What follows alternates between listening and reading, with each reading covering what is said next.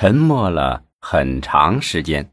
文艺叹了一口气：“唉，宪法同志啊，咱们不能动不动就开会呀。什么事进入情况就先开会研究。你知道现在南疆人民怎么评价咱们的机关吗？”李先法并没有搭话。文艺继续说：“说咱们狠抓就是开会，管理就是收费，重视就是标语，落实就是动嘴。”办公就是休闲，检查就是喝醉，研究就是扯皮，协调就是勾兑，实施就是摊派，政绩就是神吹，数字都是瞎编，汇报都是掺水，这些我们不能掉以轻心呐。但文艺的这番话并没有触动李先发，他不悦的看了文艺一眼。话也不能这么说嘛，这是南疆人民的评价。还是个别别有用心的人呢。再说了，我看没有你说的这么严重吧。说罢，话题一转，我不关心群众，还是有些人不关心群众啊？文书记，我忘记告诉你一件事了。文艺一惊，忙问：“什么事啊？”李先法说：“群众上访，我们要允许他们说话嘛。可公安局的同志怎么就把人给抓了起来？”为什么把两个代表悄悄的给关了起来？听说现在还不知道关在哪儿，你难道不知道吗？文艺同志，文艺默然了。这件事他早有耳闻，而且让宋继明尽快的查清究竟是让什么人给带走了，可一下子还没消息。见文艺不说话，李先法看了他好半天，才缓缓的开了口：“文艺同志啊。”这件事不管是哪个警察干的，不管宋继明有没有指使，我想这个宋继明都是脱不了干系的。这不是他领导不力造成的吗？造成这么恶劣的影响，如何才能挽回呢？文艺想开口插话，李先法先摆了摆手。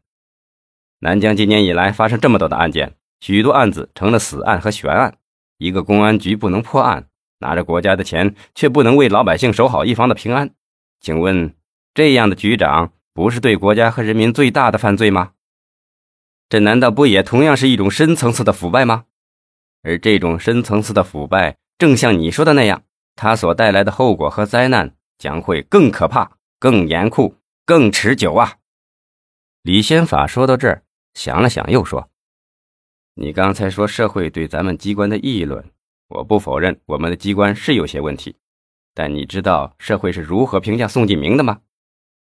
说上级监督宋继明太远，下级监督宋继明太难，同级监督宋继明太软，法纪监督宋继明太晚。文艺同志，对这样的议论，你有何感想啊？文艺说：“建华同志，我也听说社会上有人议论过宋继明，但我想这大多都是对他有意见的偏激言论。”李先法一听，冷笑了一声：“哼，但愿你文艺同志没看走眼呐。”文艺注意到李先法说这话时，神色是很不对头，脸阴着，眼神中透着明白无误的愤怒和怨爱。他从沙发上站起来以后，先把公安局今年以来的工作埋怨了一通，坚持认定是宋继明太不负责任，根本不能胜任局长的职位。说：“如果继续让他担任局长，只怕这个公安局是烂到根子上了。”文艺再也忍不住了，他也站了起来。你说到“烂到根子”这句话，的确使我很受触动。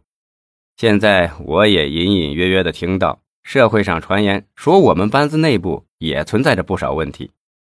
我说这话不是想护着宋继明，我的意思是，我们作为南江市的领导，在政治上。一定要成熟起来。要知道，是恶疮总有一天会溃烂的。我们作为领导干部，起码有一点应该做到，那就是自己洁身自好，这样才能长久的立于不败之地。如果宋继明真像你说的那样，我想，在我们党这个健康的机体上，根本不能容忍一个腐败的恶疮，到时自然会有人来挤掉的。文艺的情绪有些激动。他不由得在办公室里又踱起了步。李先法听着文艺意味深长的话，神情显得很不自在。他又掏出一根烟，想掩饰一下，刚想点火，却停了下来，忙递给文艺一支。文艺摆了摆手，李先法尴尬的愣在那儿，烟却怎么也点不着。文艺又说：“先法同志，你说的没错，公安局近年来是出了腐败问题。据我所知。”这可能会涉及公安内部的一批腐败分子。现在的问题是，是公安局这个班子烂了，还是在局下属分局这些条条里，还是在下面派出所这些块块里？公安内部的腐败必须得查，不查不得了啊！南疆要出大乱子啊，会丧失党心民心呐！如果公安内部人员和犯罪分子沆瀣一气，南疆的百姓还能有太平日子吗？那么南疆公安局有没有腐败呢？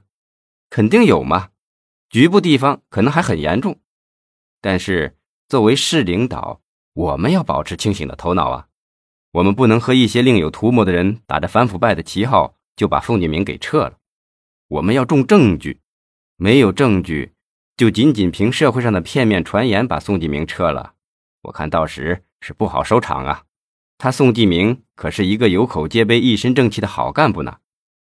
我们还没有仔细的调查了解，万一宋继明没什么问题，我们这么草率行事，是不是有点太欠考虑了？说重一点，我们是在犯错误呀。另外，南疆的腐败现象也很复杂，是是非非纵横交错，你我都不要把它看得过于简单呐。